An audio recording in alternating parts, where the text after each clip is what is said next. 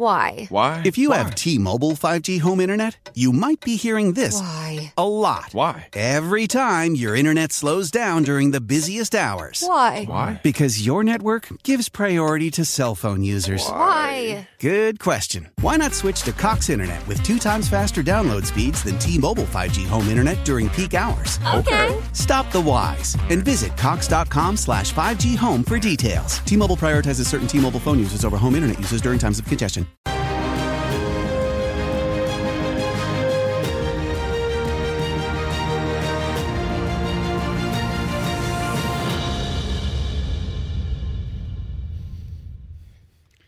Tem uma coisa muito importante que acho que eu vou usar no sermão e eu esqueci nessa cadeira. Traz para mim. Isso é mesmo. Ela fala assim: meu marido está louco. Não estou não. Obrigado. Bom dia de novo, gente. Se você está chegando hoje, nós estamos pregando numa série, uma série sobre alma, sobre mundo interior, sobre vida espiritual, sobre emoções. Nós queremos desafiar as pessoas a olhar para onde estão e, a partir de onde estão, darem passos na direção do que Jesus tem para elas. Talvez você esteja no melhor momento da sua vida. Você fala assim, pastor, minha vida está assim redonda. Voo de cruzeiro. Pode ser melhor. Pode ser melhor, porque a gente sempre tem um pouco mais para caminhar perto de Jesus. Talvez você esteja no seu pior momento. Aí eu quero dizer assim, também que bom que você está aqui. Porque aí você para, ouve a voz de Jesus, muda de direção e vai na direção dele. Então a gente está encorajando as pessoas. Na última terça-feira, nós recomeçamos o Celebrando a Restauração, o ano. Então, se você não veio, se você veio, você deve ter aproveitado. Se você não veio, eu quero continuar te incentivando. Pastor, mas pode vir no meio, não é no meio, está no começo, pode vir. Venha participar do Celebrando esse ano. Se você já fez a, terça-feira, mas ainda não fez grupo de passos, também gostaria de incentivar você a fazer um grupo de passos. Se você não sabe o que é isso, no final você pode procurar o Luiz, que vai dar um testemunho aqui, ou qualquer pessoa ali no cuidado pastoral, aí eles vão te orientar sobre a, o Celebrando a Restauração aqui na nossa igreja. Graças a Deus por essa ferramenta que tem ajudado muitas pessoas, que tem nos ajudado pessoalmente e a cuidar da igreja. Eu quero falar hoje sobre cura, sobre Jesus e a cura, como é que Jesus trabalha conosco. Tem um ditado que a gente cresceu, e a gente cresceu ouvindo isso: pau que nasce torto, morre torto. Isso é uma falácia, isso é uma mentira. Pau que nasce torto, quando é acolhido, amado e tem o um encontro com Jesus, não morre torto. Ao contrário, se torna uma bela moldura para emoldurar a, o quadro da jornada da sua vida. A nossa vida é uma jornada, ela é uma, uma bela pintura que Deus está fazendo diariamente sobre nós. E a nossa história é o emolduramento desse quadro. Então, o pau que nasce torto não morre torto, desde que se encontre com Jesus e se coloque nas mãos dele. Ah, as, como Jesus trabalha, você já tem ouvido aqui, domingo passado eu falei bastante sobre isso. Se você não esteve, é só olhar no YouTube e tem lá a mensagem, também no aplicativo. Mas eu falei sobre o pecado, o efeito do pecado na humanidade, eu falei como que Jesus trabalha e falei do processo de restauração. Jesus restaura completamente, ele cura a nossa emoção, ele renova o espírito dele em nós, ele dá o espírito de vida, ele traz sanidade para a nossa emoção, ele cura o nosso corpo, por isso que a gente está orando por pessoas. É tão interessante, mas ora pela cura, mas a gente vai morrer um dia. Nós vamos morrer. E quando morrer, sabemos que a nossa vida é eterna, porque a obra que ele faz em nós é eterna. Mas a gente ora por pessoas porque cremos na cura física. Tantas pessoas com câncer, sofrendo, passando por lutas. Vocês se lembram, quem é um pouquinho mais antigo, lembra de um menino chamado Natan, que chegou na nossa igreja, ele tinha toda a coluna dele, tinha tumores por toda a coluna. E o médico disse: oh, leva o seu filho embora e dê uma, uma morte digna para ele. E o pai saiu atrás, e esse menino está curado.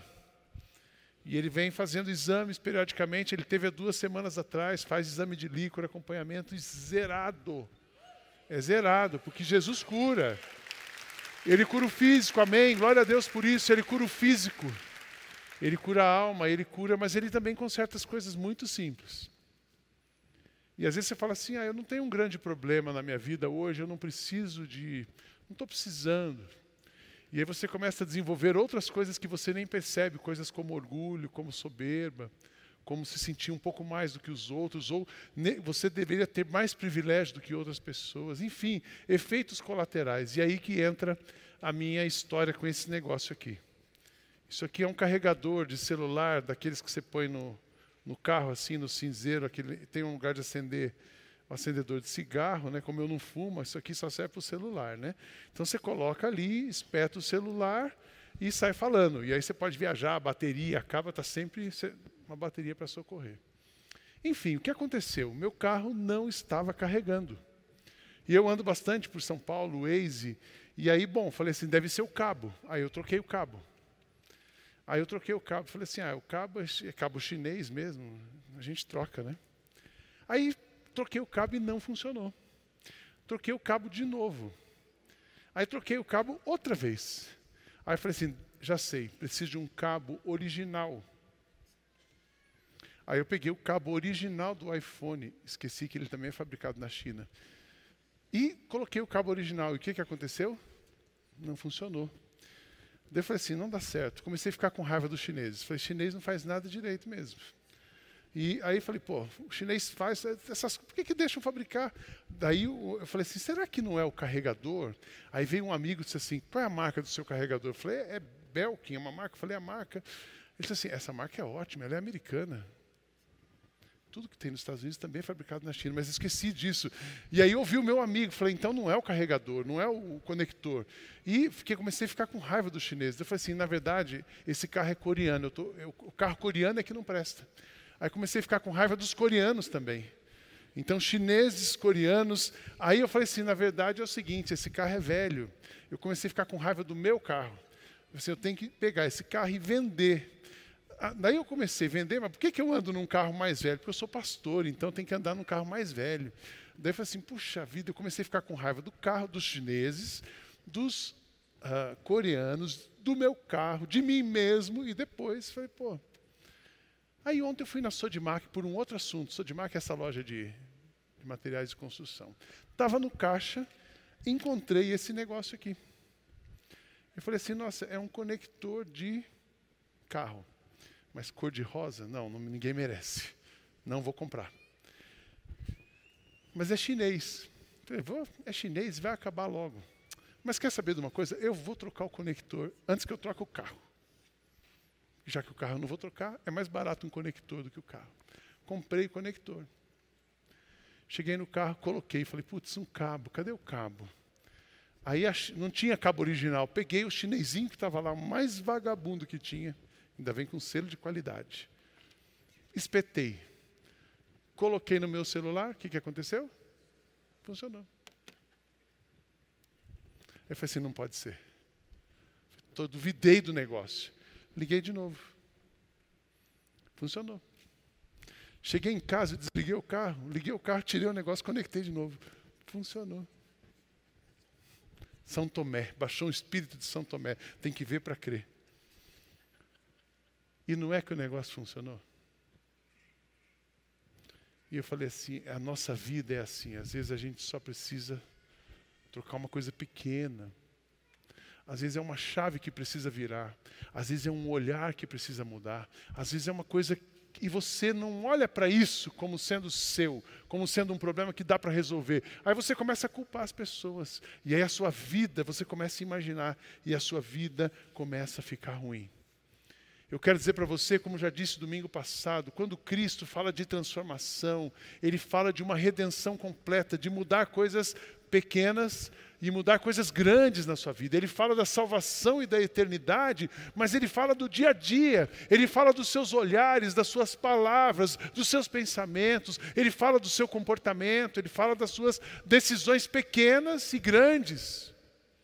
Na verdade, ele faz tudo isso por quê? Porque ele quer redimir a nossa história. Ele quer redimir a sua história. E o que significa redimir a história? Significa que Cristo vai passar por todas as áreas da sua vida. E ele quer entrar em todos os lugares da sua vida e levar você de volta para o plano original. Redenção é a volta para o plano original.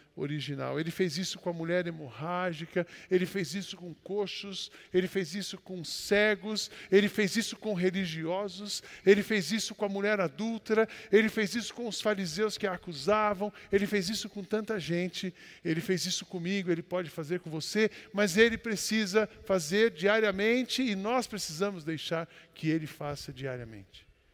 O que significa a redenção, uma vez que a nossa luta continua carne sangue contra o espírito, essa luta sempre vai estar presente até chegarmos na eternidade. Como é a redenção? E aí Jesus explica isso para os seus discípulos, ali no Evangelho de Lucas, capítulo 7, verso 18 a 23, ele diz assim: Os discípulos de João Batista contaram tudo isso a ele. E aí João chamou dois deles e os enviou ao Senhor Jesus para perguntarem: O Senhor é aquele que ia chegar ou devemos esperar outro? Então eles foram até o lugar onde Jesus estava e disseram: é, João Batista nos mandou perguntar o seguinte: O Senhor é aquele que ia chegar ou devemos esperar outro? Naquele momento, Jesus curou muitas pessoas das suas doenças e dos seus sofrimentos, expulsou espíritos maus e também curou cegos, curou muitos cegos. Depois respondeu aos discípulos de João: Voltem, voltem e contem a João o que vocês viram e ouviram. Digam a ele: os cegos veem, os coxos andam, os leprosos são curados, os surdos ouvem, os mortos são ressuscitados e os pobres recebem o evangelho. E felizes são as pessoas que não duvidam de mim. Você pode repetir isso? Felizes são as pessoas que não duvidam de mim. Crer em Jesus. O milagre é Ele quem faz. O, o, a transformação é Ele quem faz. A redenção de uma história só Ele pode fazer. Mas a decisão de crer e confiar nele é sua, é minha, é nossa. Eu quero trazer a nossa, a nossa vista e lembrança três histórias. As crianças que estão bastante incomodadas, a gente tem um berçário que pode suportá-las. Se vocês quiserem, só procurar a recepção tem um ambiente adequado para as crianças ficarem confortáveis também. Três, três histórias. Eu vou falar os textos, se você quiser o, esboço completo, está no aplicativo, então você pode ir lá e olhar. Ah, mas eu vou falar sobre Zaqueu, um cobrador de impostos, a mulher endemoniada, aquela mulher que, que elas tinham uma coisa física, mas ela foi curada, e um jovem rico e é tão interessante a história de Zaqueu em Lucas 19, de 1 a 10. Essa história é impressionante porque Jesus entra numa cidade, ele estava em Jericó, e Jericó era uma cidade rica, era uma cidade próspera, tinha uma classe média alta naquela cidade, e a cidade era bem desenvolvida.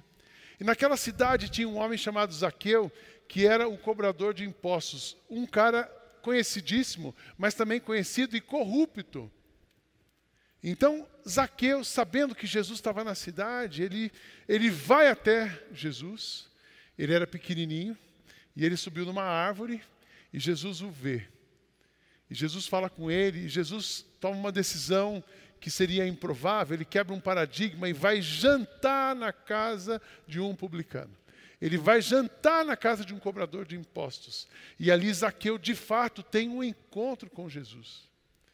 E é tão interessante que o encontro de Zaqueu com Jesus, ah, o que, que aconteceu? Zaqueu tem uma mudança de atitude. Zaqueu, depois daquilo, ele entrega, ah, o encontro com Jesus leva ele à entrega, ele entregou, ele deu metade do que ele tinha para os pobres. E ele devolveu aos cofres públicos quatro vezes o que ele tinha roubado.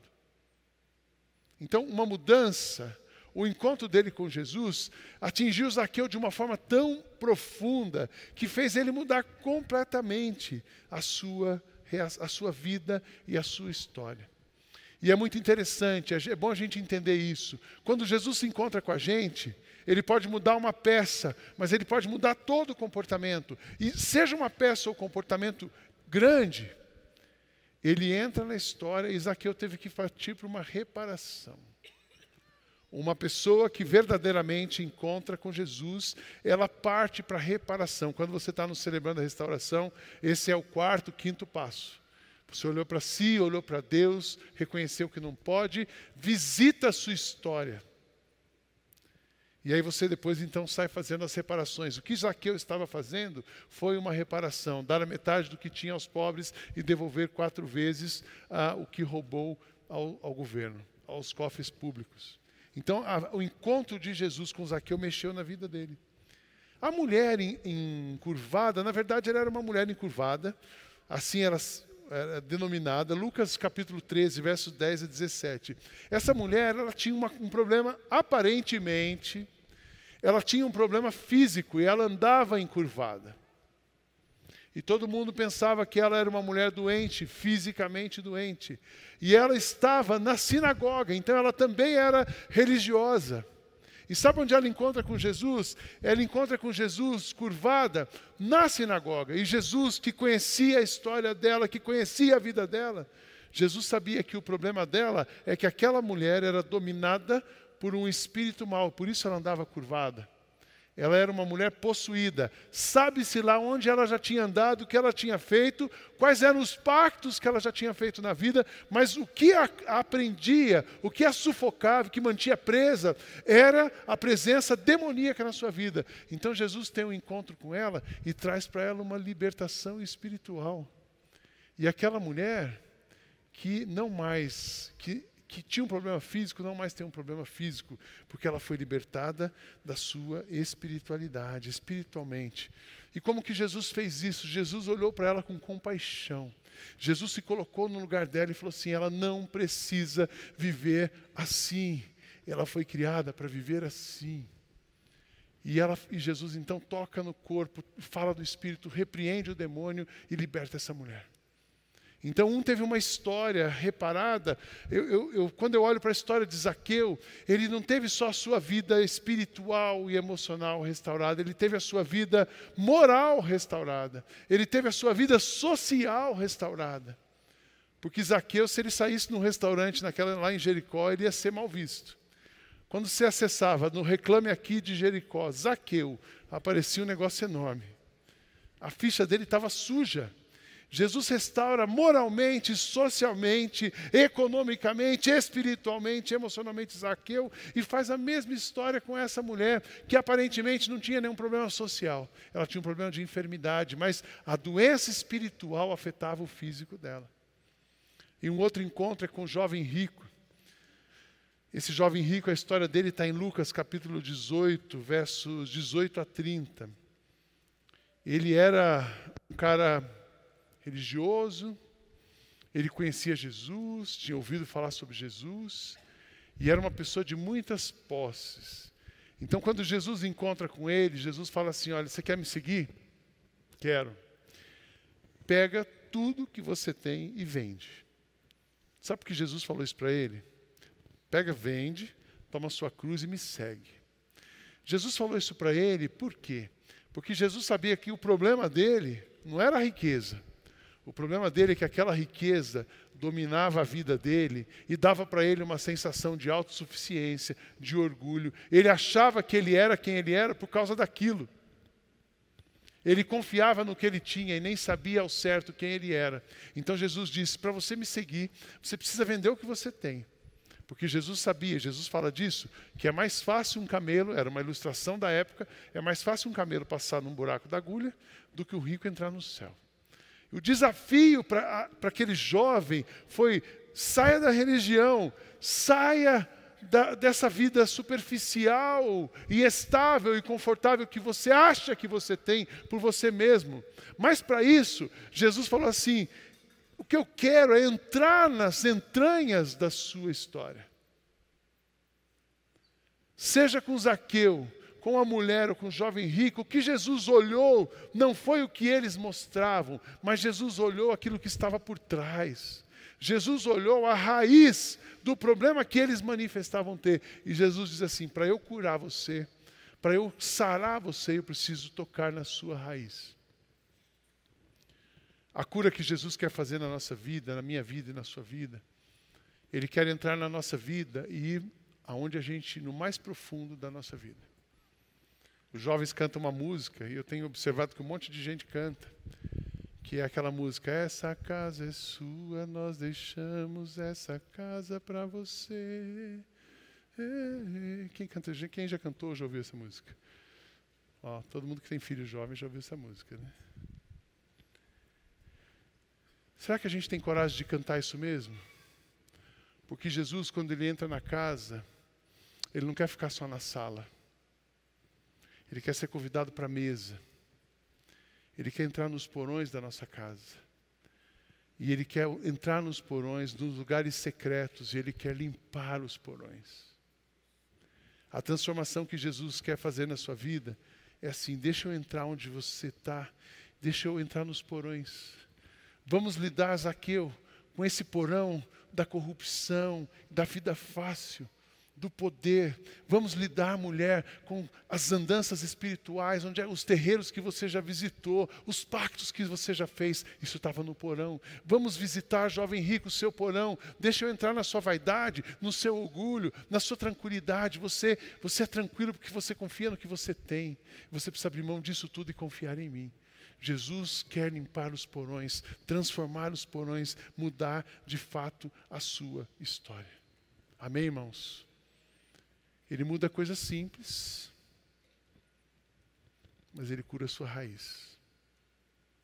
Só que para curar a sua raiz, só tem uma coisa que você pode fazer. Tem uma coisa comum nas três pessoas. Zaqueu foi ao encontro de Jesus. A mulher foi ao encontro de Jesus. O jovem rico foi ao encontro de Jesus. Você precisa ir ao encontro de Jesus. É a única coisa que você pode fazer ir ao encontro de Jesus e dizer: Jesus pode vir. Vem e entra, que a casa é sua, mas venha visitar os meus porões. Eu quero abrir os meus baús. Eu quero expor a minha história, para que o Senhor possa ser o Senhor da minha história. Esse é o nosso trabalho com recuperação de vidas. Esse é o nosso trabalho com a restauração de pessoas. Porque é assim que nós acreditamos que Jesus restaura as pessoas.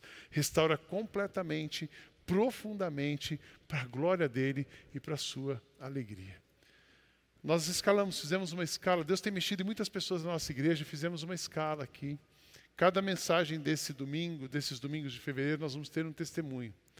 Agora pela manhã o pastor Fernando está contando a sua história, dando o seu testemunho na Zona Sul. E para nos ajudar aqui, nós convidamos o Luiz Varela, que ele é um dos líderes do Celebrando a Restauração aqui, e ele vai contar em algumas, alguns minutos para nós um pouco da sua história e dar o seu testemunho. Eu queria que a gente recebesse o Luiz com uma salva de palmas, e você abre o seu coração para deixar Deus falar com você através da vida do Luiz.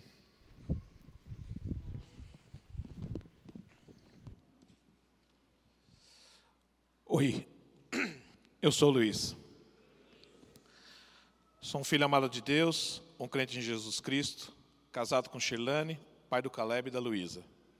Me restaurando na área financeira, codependência familiar, relacionamentos tóxicos, tratar com meus filhos, ira, impaciência, procrastinação e compulsão alimentar. Sempre digo a frase: não sei se sou irado porque tenho compulsão alimentar ou se tem a compulsão alimentar por ser irado. Eu nasci em um lar aparentemente funcional. Meus pais sempre foram presentes. Lembro-me com alegria dos banhos de piscina na hora do almoço, junto com meu pai e meus irmãos. Quando tinha nove anos, minha irmã caçula nasceu. E junto dela nasceu minha insegurança e minha rebeldia. Tinha muitos ciúmes dela, pois muitas coisas mudaram com o seu nascimento. Me sentia sozinho e abandonado. Com isso, meu comportamento e meus sonhos começaram a mudar. Íamos à igreja. Minhas irmãs estudavam em escola de freiras. Íamos a encontro de jovens. Mas Jesus era um cara distante, o conhecia de ouvir falar. Tive uma adolescência difícil, sempre aprontando coisas a fim de ferir e de contrariar meus pais. Por ser filho de educadora, comecei a ir mal na escola. Tinha dificuldade de seguir rotina e liderança. Aos 15 anos, comecei a trabalhar. Mais uma forma de tentar atingir meus pais. Afinal, o importante para eles era o estudo e não o trabalho.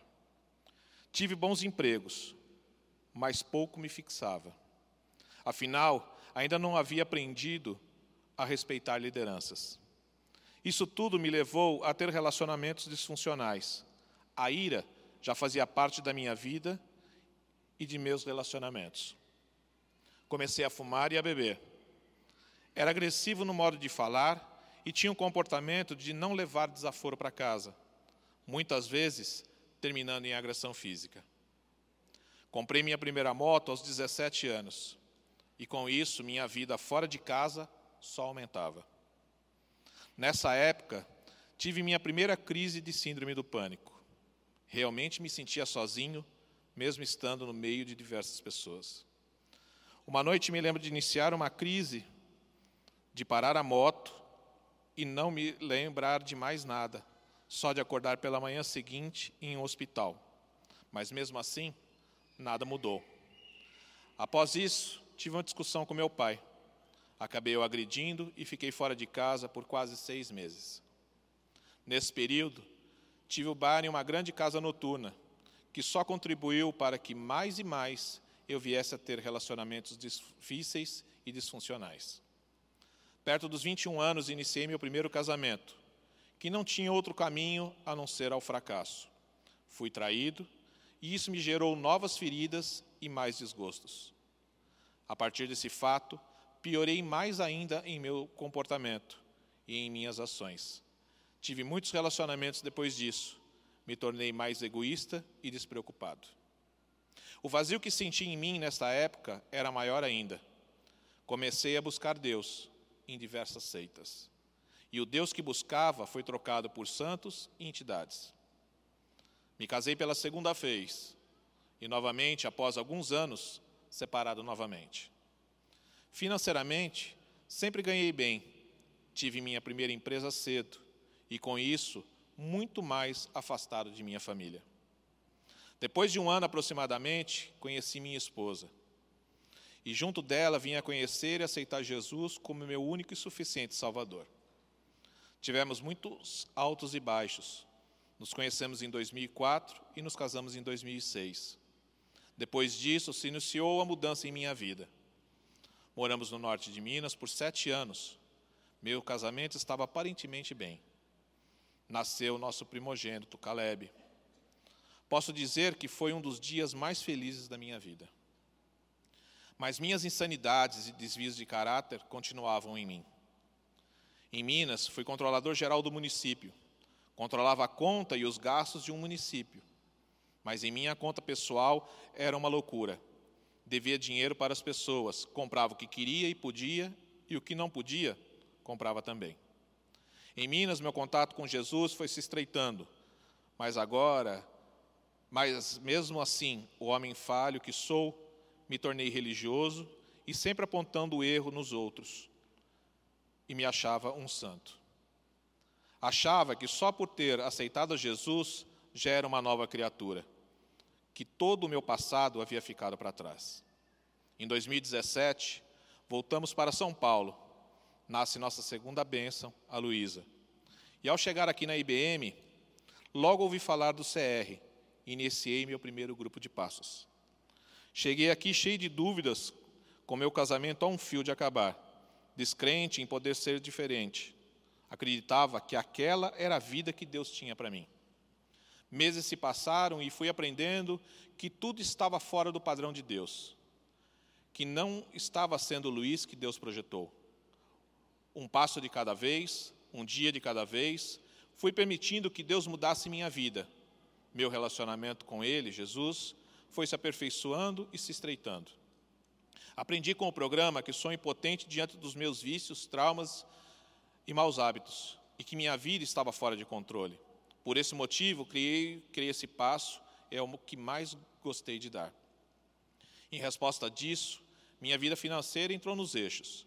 Ainda tenho contas a acertar, mas Deus tem me dado a graça a cada dia para buscar o acerto de todas as dívidas.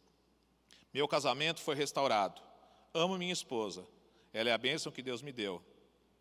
Ela é mais que minha companheira, é minha parceira, minha ajudadora.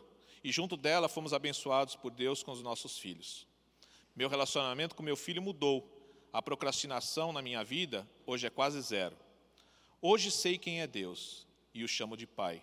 Afinal, sou seu filho amado.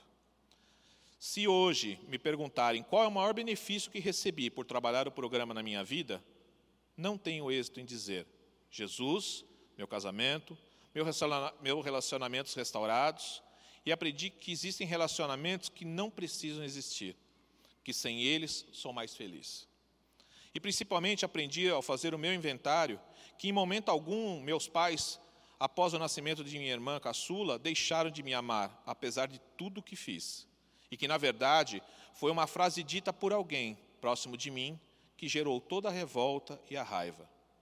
Revolta e raiva que fizeram que foram minhas companheiras desde a minha infância até minha vida adulta. Permiti que uma frase governasse minha vida, mas hoje quem governa minha vida é Jesus Cristo. Há pouco mais de cinco meses, minha mãe teve um infarto fulminante. E com o que aprendi aqui no CR, foi importante para a serenidade com a qual enfrentei essa perda. Quero que vocês saibam que ela estava com seus 76 anos de idade, buscando sua restauração. Estava fazendo seu inventário moral. A Deus agradeço muito, afinal, Ele permitiu que eu restaurasse minha relação de filho e mãe. E agradeço muito a minha esposa por não deixar de acreditar em nosso casamento. E você que está me ouvindo, o que talvez esteja se perguntando: o que poderia restaurar em minha vida? Não tenho grandes dificuldades. Deixa eu partilhar algo que aprendi aqui. O meu restaurar não é voltar a ser o velho homem que fui. Devo sim buscar a restauração, mas devo buscar o homem que Deus projetou, o homem que Ele vê quando olha para mim. Obrigado por me ouvirem.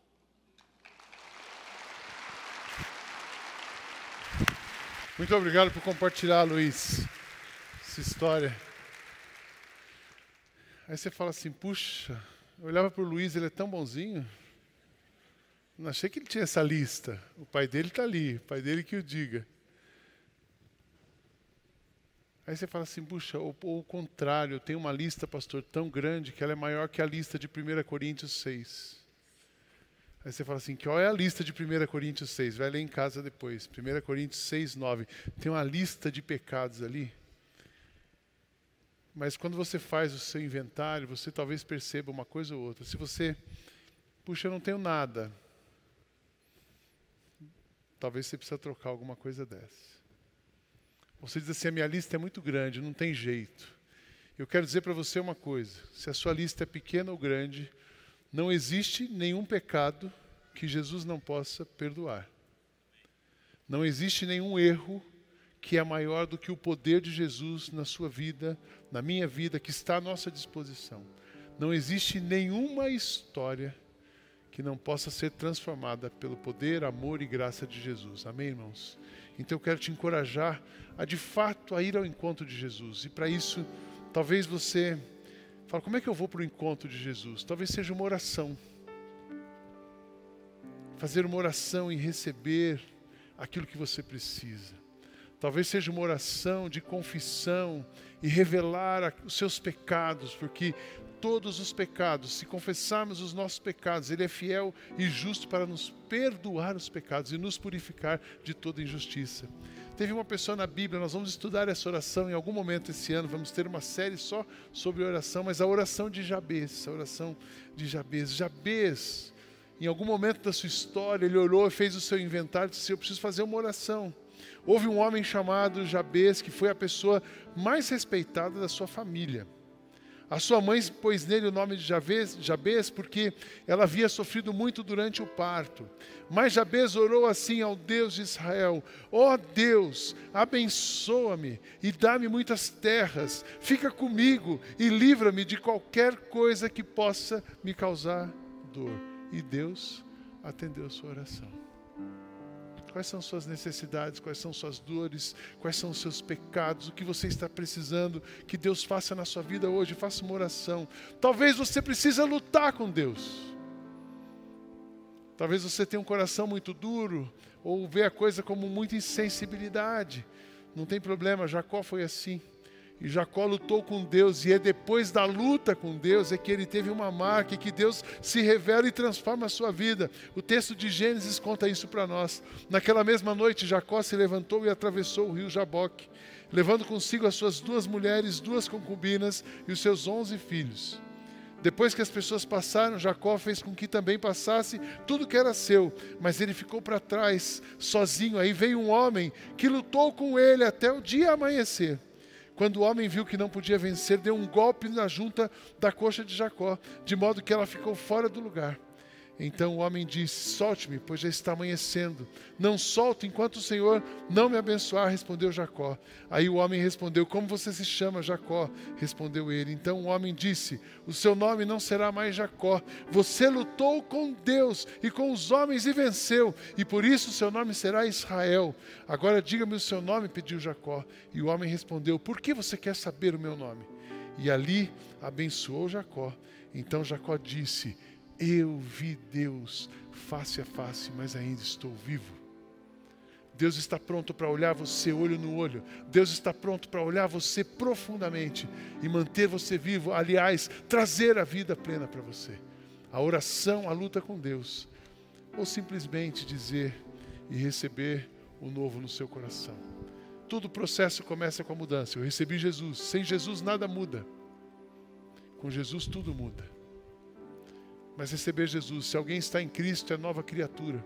As coisas velhas já passaram. Eis que se tudo se fez novo. Nada muda se Jesus não estiver com você. Mas quando Ele está, Ele vai conduzindo você em processos de oração, de busca, de luta, de transformação, de quebrantamento, de rendição, de submissão. E Ele vai aplanando o caminho, quebrando, reconstruindo desfazendo e refazendo, para que toda a nossa vida seja para a glória dele. Queria que você fechasse os seus olhos. Eu sei que Deus tem uma obra grande para fazer na sua vida. E eu gostaria primeiro de dar uma oportunidade nessa manhã para que você recebesse Jesus na sua vida. Se você nunca recebeu Jesus no seu coração, você não veio nesta manhã aqui à toa. Então eu gostaria de perguntar se nessa manhã tem alguém que gostaria de receber Jesus no seu coração e confessar, dizer publicamente isso. Eu preciso de Jesus na minha vida, na minha história. Tem alguém? Levante sua mão, quero orar por você. Pode levantar sua mão. Tem alguém? Alguém nessa manhã? Deus abençoe o Senhor. Amém.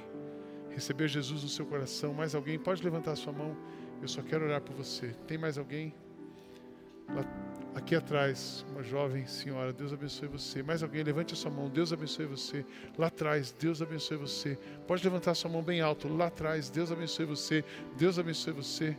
Deus abençoe você, Deus abençoe você, Deus abençoe, Deus abençoe você aqui, você também, recebendo Jesus no seu coração, lá atrás, Deus abençoe você. Levante a sua mão bem alta, rendição, Deus abençoe você, Deus abençoe você, a rendição, entrega, colocar a sua vida aos pés da cruz não voltar atrás, como nós cantamos aqui nessa manhã, mas dar todos os passos na direção de Jesus. Mais alguém, eu quero orar por você. Hoje é a sua manhã, Deus abençoe você. É a sua manhã de receber Cristo no seu coração. Deus abençoe você e começar um processo de mudança na sua vida. Porque quando Cristo entra, Ele não divide a glória dele com ninguém.